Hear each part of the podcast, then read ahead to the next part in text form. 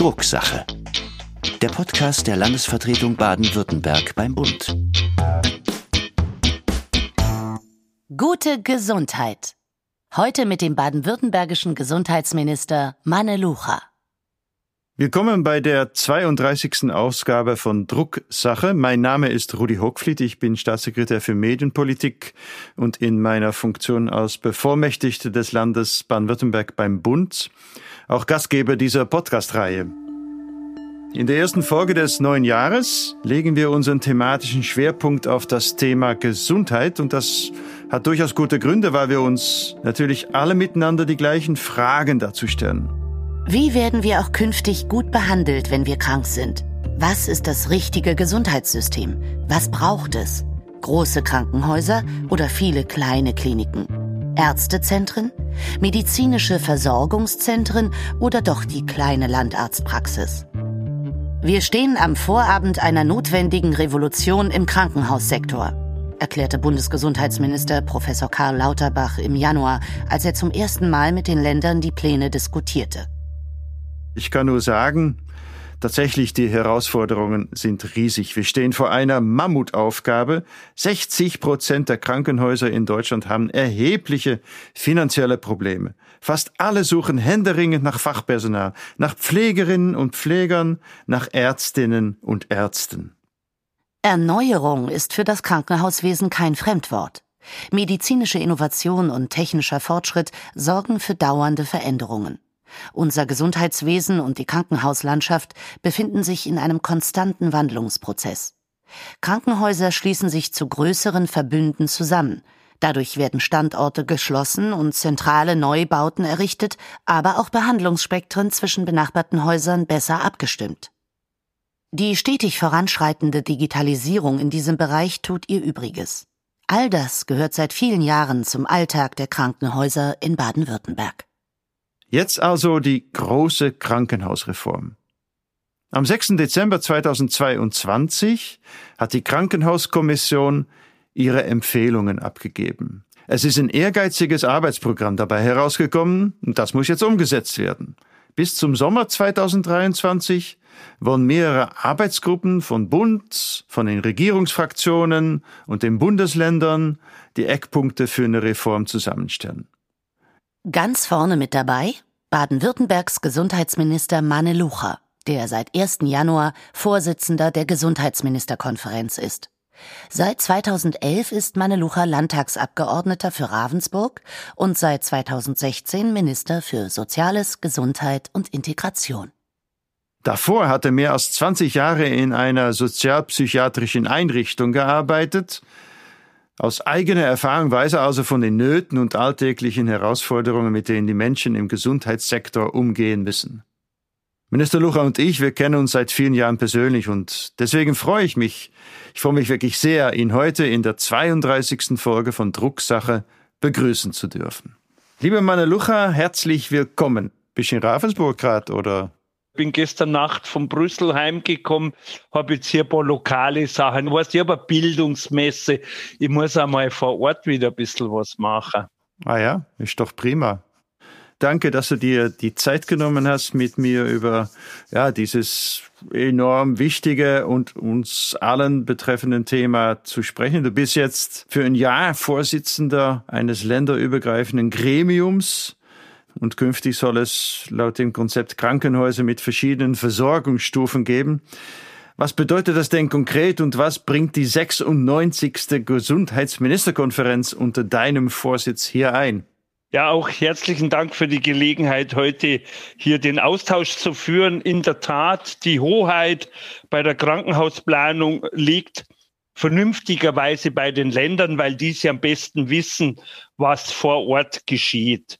Unser Ziel muss sein, das knappe Personal, das uns auch dauerhaft zur Verfügung steht, bedarfsgerecht wie bedarfsgenau einzusetzen, am richtigen Ort das richtige Angebot und natürlich müssen die Arbeitsbedingungen weiter verbessert werden, beispielsweise in der Kinderheilkunde. Wir haben die Aufgabe, jetzt eine positive Zentralisierung oder noch besser freundlicher gesagt, Schwerpunktbildungen der Kliniken und gleichzeitig eine flächendeckende, ambulante wie ambulantisierte Grundversorgung vorzuhalten. Da hast du ja schon ein paar Punkte benannt, die jetzt anstehen und insbesondere bist du auf äh, den Personalmangel eingegangen. Also das ist wirklich ein manifestes Problem in den Krankenhäusern, in der Gesundheitsversorgung insgesamt. Welche Strategien gibt es denn dagegen? Gibt es Pläne dazu, explizit Fachkräfte anzusprechen, Menschen für diesen Sektor zu gewinnen? Was ist mit medizinischen Studiengängen? Sollen die reformiert werden? Und so weiter und so fort. Weil das ist natürlich ein Thema, das die Gesundheitsversorgung direkt betrifft. Das ist natürlich ein außergewöhnlich weites Feld ehrlicherweise muss man dazu sagen, die Sünden, die wir heute büßen, wurden in den 90er Jahren allen voran vom damaligen Bundesgesundheitsminister Seehofer getroffen, der von einer Ärzteschwemme sprach und 94 mit einem harten Schnitt im Prinzip eingegriffen hat an die Zukunftsfähigkeit von Fachkräften in der Medizin. Gleichzeitig haben wir die Situation bis ins Jahr 2010 wurden die Kosten, Kostensteigerungen im Krankenhauswesen ausschließlich auf Budgetreduzierungen in der Pflege gestellt, eingebracht.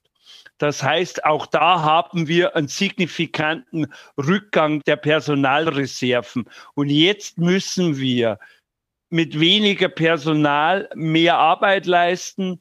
Wir müssen Ausbildungsoffensiven starten, wie zum Beispiel durchs neue Pflegeberufegesetz. Wir haben beispielsweise in Baden-Württemberg die Medizinstudierendenplätze um 150 erhöht. 75 davon jährlich jetzt für eine sogenannte Landärztquote ins Land, äh, wo wir junge Leute in unterversorgte Gebiete bringen. Wir müssen sektorenübergreifend arbeiten und wir dürfen uns keine Illusion machen. Deswegen gibt es auch jetzt diesen Reformdruck. Wir müssen Doppeluntersuchungen Doppelstrukturen, Doppelkonsultationen vermeiden, weil wir noch besser abgestimmt arbeiten müssen, zum Beispiel auch mit der Unterstützung neuer digitaler Formate. Hört sich spannend an. Du hast vorhin auch gesagt, die Herausforderung wird es sein, Personal bedarfsgerecht und bedarfsgenau. Das waren, glaube ich, deine Worte einzusetzen.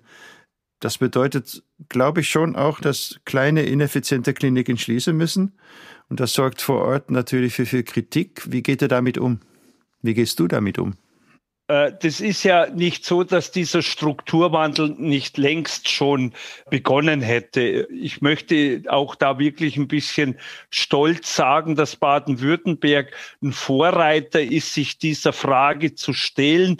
Wir haben im Land ein Modellprojekt zur sektorenübergreifenden Versorgung gemacht. Wir bieten als erstes Bundesland äh, Modellprojekte für Primärversorgungszentren an und gleichzeitig unterstützen wir die Krankenhausträger, die Kommunen, wenn sie Krankenhausstandorte zusammenlegen, weil das Krankenhaus der Zukunft ist eher breit aufgestellt, ist multidisziplinär Natürlich muss nicht überall alles stattfinden, aber das, was stattfindet, muss auf einer hohen Leistungsfähigkeit mit gutem Personal ausgestattet sein.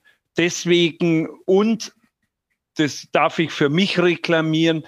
Ich gehe in jedes politisches Gremium, in jeden Kreistag, in jeden Stadtrat und stelle mich auch persönlich hin, wenn Klinikbetreiber Standorte fusionieren, was uns jetzt als Baden-Württemberg den großen Vorteil bringt, dass wir schon weniger Betten aufgestellt haben wie andere Länder. Mit den neuen Versorgungsstufen werden wir zielgenauer hinkommen, um die Angebote umzusetzen.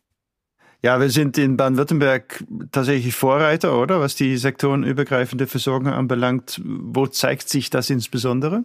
Das zeigt sich, dass wir zum Beispiel erste Primärversorgungszentren, die auch mit einem Forschungsprojekt der Bosch Stiftung Port auf der Schwäbischen Alb, dass wir jetzt zehn Modellprojekte im ganzen Land haben, in der Bodensregion, vor allem in, in Gebieten, wo wir vorher kleinere Krankenhäuser hatten, wie zum Beispiel im Landkreis Tuttlingen, in Speichingen, dass wir dort neue Angebotsformen machen können und gleichzeitig das nächstgrößere Krankenhaus Krankenhaus in der nächstgrößeren Stadt breiter aufstellen können, wie zum Beispiel in Freudenstadt, in Tuttlingen, aber auch in Biberach oder Ravensburg, wo wir dann wirklich große Zentralversorgungskliniken für diese Raumschaften anbieten können.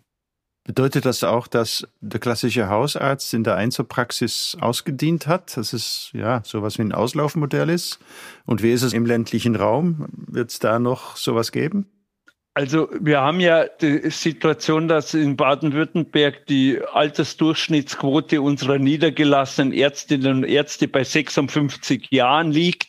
Äh, ein Drittel unserer Ärztinnen und Ärzte hat eigentlich das Rentenalter schon erreicht und arbeitet dankenswerterweise weiter ja, wir brauchen Best-Practice-Modelle, wie zum Beispiel in der Schwarzwaldgemeinde Bayersbronn, äh, das nicht nur bekannt ist für seine wunderbaren Restaurants, sondern auch bekannt ist für einen Praxisverbund, der wirklich dort eine große Raumschaft versorgt. Ich war dort zum zehnjährigen Jubiläum dieser Regio-Praxis.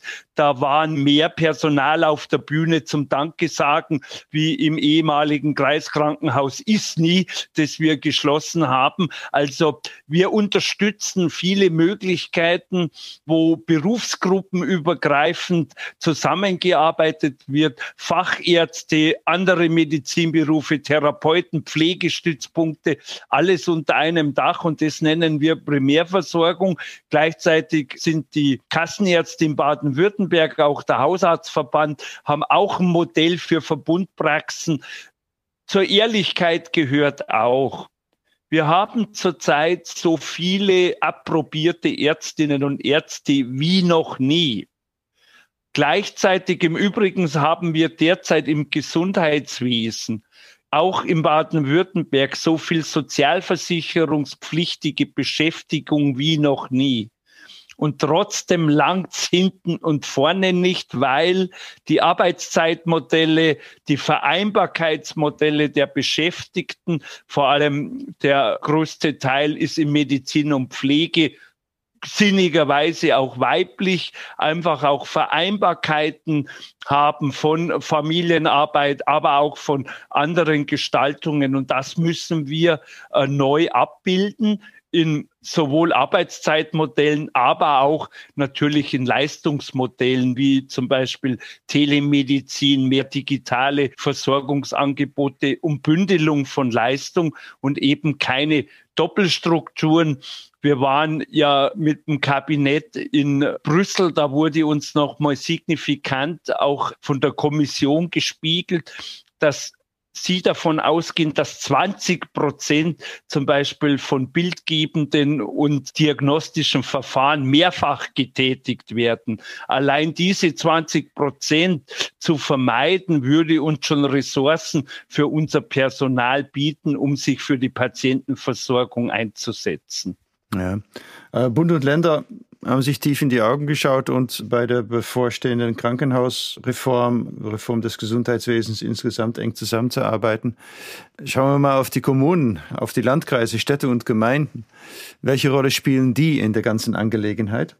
Also erst einmal ist es jetzt tatsächlich, und da bin ich auch sehr froh, da bin ich auch den Kolleginnen und Kollegen auf Länderebene dankbar, auch dem Bundesminister. Krankenhausplanung ist ursprünglich eine originär bundespolitische Aufgabe. Wir konnten es unter unserem Vorsitz erreichen, dass Minister Lauterbach uns zugesichert hat, dass dieses Gesetz zustimmungspflichtig wird, dass wir in einem ganz eng vereinbarten Arbeitsstil wöchentliche Sitzungen von Unterarbeitsgruppen, fünf Sitzungen der politischen Spitzen der Länder, auch repräsentiert durch das Vorsitzland Baden-Württemberg, scheibchenweise abarbeiten. Die Kommunen spielen für uns ja immer eine Rolle, weil sie ja vor Ort unsere Partner sind, gerade in Baden-Württemberg ja wir dankenswerterweise noch eine hohe Trägerstruktur in kommunaler Verantwortung haben, aber am eigentlichen Prozess der ist jetzt tatsächlich fachlich und fachpolitisch zwischen Bund und Ländern. Aber wir reden natürlich mit den Krankenhausgesellschaften. Der Vorsitzende in Baden-Württemberg ist ein Landrat. Äh, wir sind da mit denen eng im Austausch. Unsere Aufgabe ist, die Kommunen zu stärken, für die Investitionsförderung. Da ist ja Baden-Württemberg vorbildlich. Wir haben von allen Ländern die höchste Förderquote pro Bett. Wir fördern die Kommunen mit unseren Strukturdialogen zur sektorenübergreifenden Versorgung. Werden wir dieses Jahr ein weiteres Programm ausloben. Insofern sind wir im engen Austausch. Aber der eigentliche Verhandlungsauftrag, der ist jetzt wirklich fachlich und fachpolitisch. Hm. Ein letztes Thema, Manne. Wir haben jetzt viel über sektorenübergreifende Versorgung gesprochen. Wenn ich das höre, denke ich sofort auch an Digitalisierung in der Gesundheitsversorgung. Das ist bekanntermaßen ein schwieriges Thema, das irgendwie auch stockt und nicht so richtig weiterkommt. Auch hier ist Baden-Württemberg rege. Wie geht es da weiter? Ja, also wir sind da sehr rege. Ich glaube, dass wir eines der wenigen Bundesländer sind, die einen eigenen Beirat für Digitalisierung in Medizin und Pflege hat. Ähm, und wir haben ja mehrere Aufgaben. Wir haben schon sehr viel gefördert in der Anwendung. Wir sind sehr vorbildlich zum Beispiel bei der personalisierten Medizin ist die baden-württembergische Blaupause äh, auch jetzt für Bund und Europa anschlussfähig. Aber was wir jetzt brauchen, ist äh, eine elektronische Patientenakte, die voll anschlussfähig ist, horizontal wie vertikal, dass wir eben keine Doppelstrukturen da mehr haben, dass darüber auch Patientensteuerung erfolgt. Das wird jetzt eine parallele Aufgabe sein zur Gestaltung der Gesundheitsversorgung. Mhm. Letzte Frage. Ich meine, es gehört zur vorrangigen Aufgabe inzwischen der Politik zu schauen, dass die Gesellschaft sich nicht spaltet, alle Menschen gute Lebenschancen, Perspektiven haben. Welche Rolle spielt hier dann auch die medizinische Versorgung? Ja, das ist im Prinzip, hat diese Medaille fast mehr wie zwei Seiten. Die eine Seite ist, dass wir verlässlich und gut kommuniziert die notwendigen Strukturen vorhalten. Gleichzeitig werden wir aber das alles nicht schaffen, wenn auch die Bevölkerung präventiv in ihrer Gesundheitskompetenz, sowohl in ihrer eigenen Prävention, aber auch in der Einschätzung äh, der eigenen Situation, wann welche Hilfe notwendig ist, auch nicht von uns noch mehr mitgenommen wird der Reflex, ich habe irgendwo ein Störgefühl und ich brauche sofort die ganze Kapelle medizinischer Bandbreite, das wird in Zukunft nicht mehr gehen. Wir müssen auch die Bevölkerung noch mehr mitnehmen, auch für sich selber entscheidungsfähig zu sein. Jetzt gebe ich natürlich zu, dass drei Jahre Pandemie auch da ein bisschen die Nerven blank gemacht haben. Und wir haben ja jetzt drei Jahre lang auch signalisiert, hör in dich rein, überprüf deine Symptome, reagier sofort und schütze dich und gefährde keinen anderen. Und jetzt müssen wir auch wieder lernen, wie in unserer Generation, Herr Staatssekretär, dass unsere Eltern auch mal befähigt waren, uns einen Wadenwickel zu machen, einzuschätzen, umsetzen, was uns gefehlt hat. Das ist eine sehr, sehr große Herausforderung, weil wir haben so eine Spaltung. Wir haben einerseits einen Großteil äh, von auch Eltern und Menschen, die so gut wie keine Einschätzungskompetenz haben, wo es dann gefährlich und bedrohlich wird. Und andererseits, neudeutsch gesprochen, auch ein Overprotecting-Reflex, sehr ängstlich, sehr verunsichert, sofort Großzahl an Hilfen. Und da müssen wir uns gemeinsam durchnavigieren. Aber ich glaube, wenn wir kommuniziert bekommen, dass die Angebote, die wir am richtigen Ort platzieren, auch von den Menschen als solches für ihre Angebote akzeptiert werden, dann wird es auch ein Beitrag sein, auch den Zusammenhalt wieder besser zusammenzubringen. Wunderbar. Lieber Gesundheitsminister, lieber Manne, vielen Dank, dass du dir heute die Zeit genommen hast für ein, wie ich finde, gutes, aufschlussreiches Gespräch. Ich wünsche dir und deinen Mitarbeiterinnen und Mitarbeitern alles Gute und ein gutes Händchen für die erfolgreiche Reform. Herzlichen Dank. Grüße zurück in die schöne Landesvertretung. Lass dir gut gehen. Ciao, ciao. Wir sehen uns. Tschüss. Ja, und um Gremien, deren Besetzungen und schon auch um die sich daraus ergebenden Aufgaben soll es auch im zweiten Teil von Gute Gesundheit gehen, auch wenn das nicht mehr viel mit Gesundheit zu tun hat. Es geht genauer gesagt um den Aspekt, in welchen Gremien der Bundesrat neben seinen durch das Grundgesetz festgelegten Angelegenheiten Mitglied ist und dadurch an Prozessen mitwirkt. So nimmt die Länderkammer auch zahlreiche Funktionen auf internationaler Ebene wahr. Mitglieder der Länderkammer sitzen zum Beispiel in Gremien der Europäischen Union, wenn die zu diskutierenden Themen im Schwerpunkt Länderkompetenzen wie schulische Bildung, Kultur und Rundfunk betreffen. Es gibt noch weitere zahlreiche Gremien, zu denen der Bundesrat bzw. die Ministerpräsidenten ein Vorschlagsrecht zur Besetzung haben.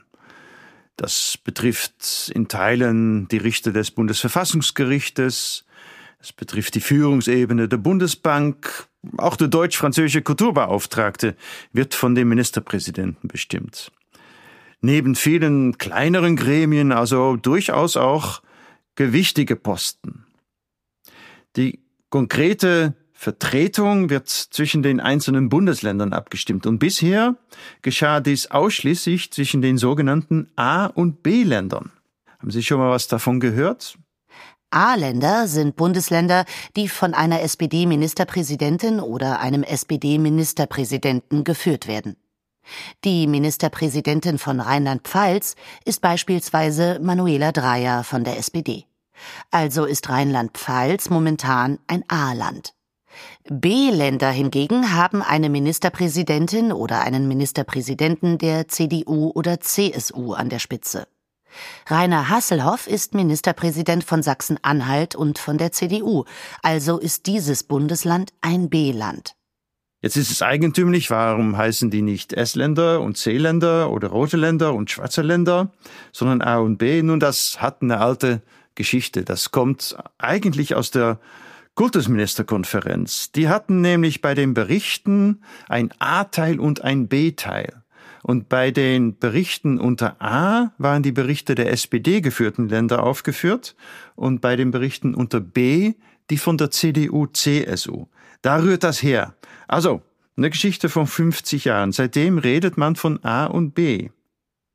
Diese Mehrheitsverhältnisse wechseln nach Wahlen natürlich immer mal wieder. Aber seitdem Winfried Kretschmann vor zwölf Jahren Ministerpräsident von Baden-Württemberg geworden ist und die Grünen nun in zwölf Bundesländern mitregieren, spricht man jetzt von den G-Ländern, also den grün regierten Ländern.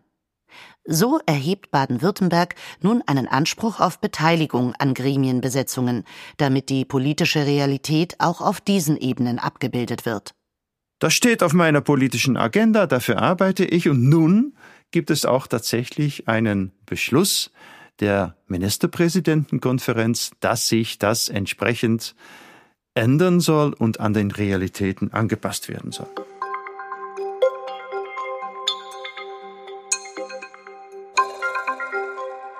Aber unabhängig von dieser Grundsatzfrage, darüber wird noch zu reden sein, steht akut die 1030. Bundesratssitzung an und von baden-württembergischer Seite wollen wir in dieser Ausgabe den Schwerpunkt auf zwei Tagesordnungspunkte legen, das zustimmungsbedürftige Whistleblower-Gesetz und das Demokratiefördergesetz. Fangen wir beim ersten an. Whistleblower sind Hinweisgeberinnen und Hinweisgeber und die sollen im beruflichen Umfeld künftig besser geschützt werden. Der wohl bekannteste Whistleblower ist der australische Journalist und unter anderem Gründer der Enthüllungsplattform Wikileaks, Julian Assange.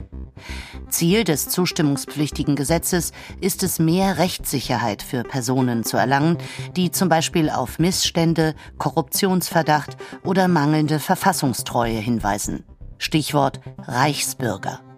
Zukünftig sollen öffentliche Verwaltungen und Unternehmen verpflichtet werden, Schutzmaßnahmen für Hinweisgeberinnen und Hinweisgeber zu ergreifen und Anlaufstellen zu schaffen. Im Prozess hat das Gesetz allerdings wesentliche Änderungen durch den Bundestag erfahren. Unter anderem soll es künftig verpflichtende Einrichtungen von anonymen Meldewegen geben und eine Ausdehnung des Anwendungsbereichs auch auf Beamte. Die jetzt abzustimmenden Inhalte der Gesetzesvorlage lösen also einigen Diskurs aus und eine Einigung auch innerhalb der dafür zuständigen Gremien im Land konnte nicht erzielt werden. So, dann gibt es noch einen anderen wichtigen Tagesordnungspunkt, auf den ich hinweisen möchte, das Demokratiefördergesetz. Bei diesem Gesetz möchte man auf der einen Seite vor allem Präventivmaßnahmen gegen jegliche Form von Extremismus fördern, auf der anderen Seite sieht das Gesetz vor, gesellschaftliche Vielfalt und Teilhabe auf breite Beine zu stellen. So sollen Informationsangebote bereitgestellt oder Veranstaltungen mit zivilgesellschaftlichen Organisationen gefördert werden. Wie genau die Förderrichtlinien am Ende aussehen, daran werden sich die Länder in den entsprechenden Gremien bei der Ausgestaltung beteiligen und ihre länderspezifischen Erkenntnisse aus den Erfahrungen der letzten Jahre mit einfließen lassen. In diesem Zusammenhang möchte ich auch auf den offenen Brief unseres Ministerpräsidenten Winfried Kretschmann vom 19. Januar dieses Jahres hinweisen. Vor 51 Jahren verabschiedeten die damaligen Ministerpräsidenten der Länder zusammen mit dem damaligen Bundeskanzler Willy Brandt den sogenannten radikalen Erlass. Der Erlass sollte die Beschäftigung von sogenannten Verfassungsfeinden im öffentlichen Dienst verhindern, um eine wehrhafte Demokratie zu gewährleisten. Der radikalen Erlass hatte historische Hintergründe, allen voran das Scheitern der Weimarer Republik am 30. Januar 1933 durch die Ernennung Adolf Hitlers zum Reichskanzler, also vor fast genau 90 Jahren. Allerdings gab es von Beginn an ebenfalls heftige Kritik an dem radikalen Erlass. Demokratie, das ist eine lernende Veranstaltung, schreibt Ministerpräsident Kretschmann in seinem Brief und erklärt überzeugend, warum der radikalen Erlass von 1972 auch großen Schaden angerichtet hat. Ich empfehle allen, die an diesem Thema interessiert sind, den Brief ebenso wie die Ergebnisse eines geschichtswissenschaftlichen Forschungsprojektes an der Universität Heidelberg zu lesen. Gerade in Zeiten des Umbruchs, der Verunsicherung und des Krieges in der Ukraine ist die Demokratie in Deutschland als stabile Gesellschaftsform und als Grundlage unseres gemeinsamen Zusammenlebens unbedingt zu schützen. Den Link zum Brief und zum Forschungsergebnis finden Sie in unseren Show Notes.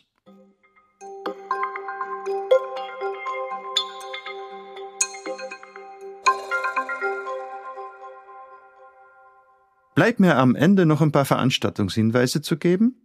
In der Landesvertretung werden wir am 24. Februar einen besonderen Konzertraum geben.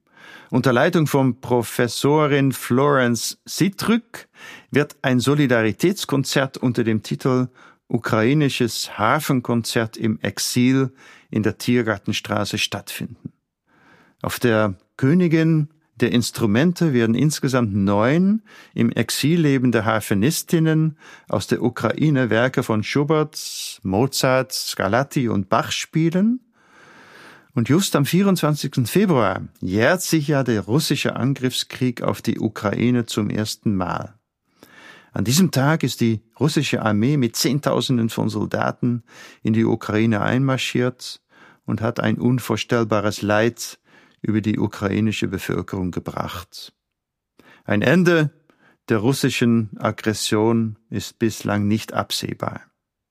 Ich will mich nicht daran gewöhnen, dass keine zwei Flugstunden von Berlin ein solch furchtbarer Krieg tobt. Jeden Tag sterben Männer, Frauen und Kinder, und die Ukraine benötigt weiterhin unsere Solidarität. Nachdem wir in der Landesvertretung vergangenen Herbst eine Märchenlesung für geflüchtete ukrainische Kinder durchführten, veranstalten wir nun dieses Konzert. Dafür verlosen wir vier Karten. Eine Kontaktmöglichkeit finden Sie wie immer in unseren Show Notes, Stichwort ukrainisches Hafenkonzert.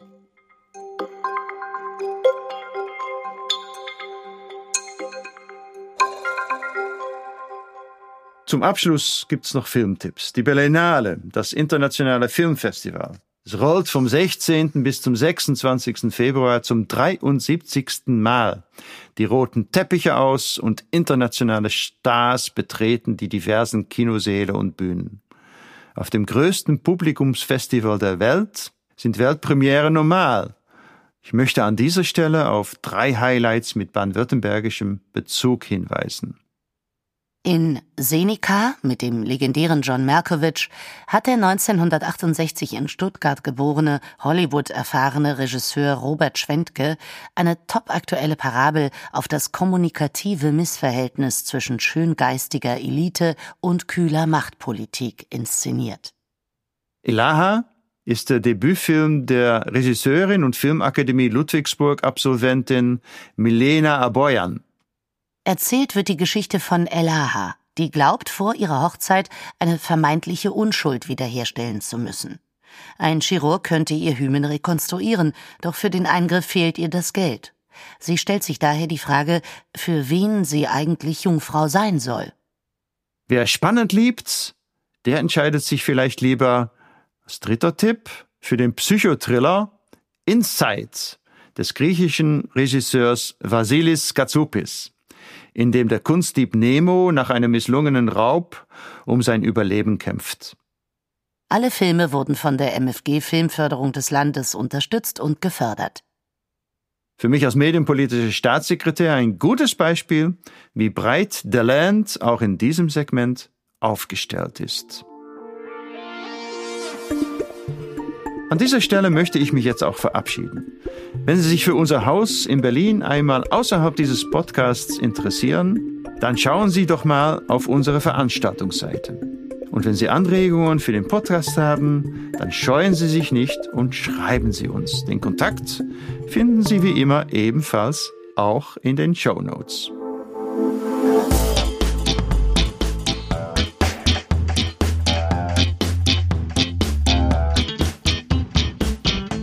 Das war die 32. Folge von Drucksache, dem Podcast der Landesvertretung Baden-Württemberg. Ich freue mich, wenn Sie meinen Gästen und mir auch beim nächsten Mal wieder zuhören. Ihr Rudi Hochfliet.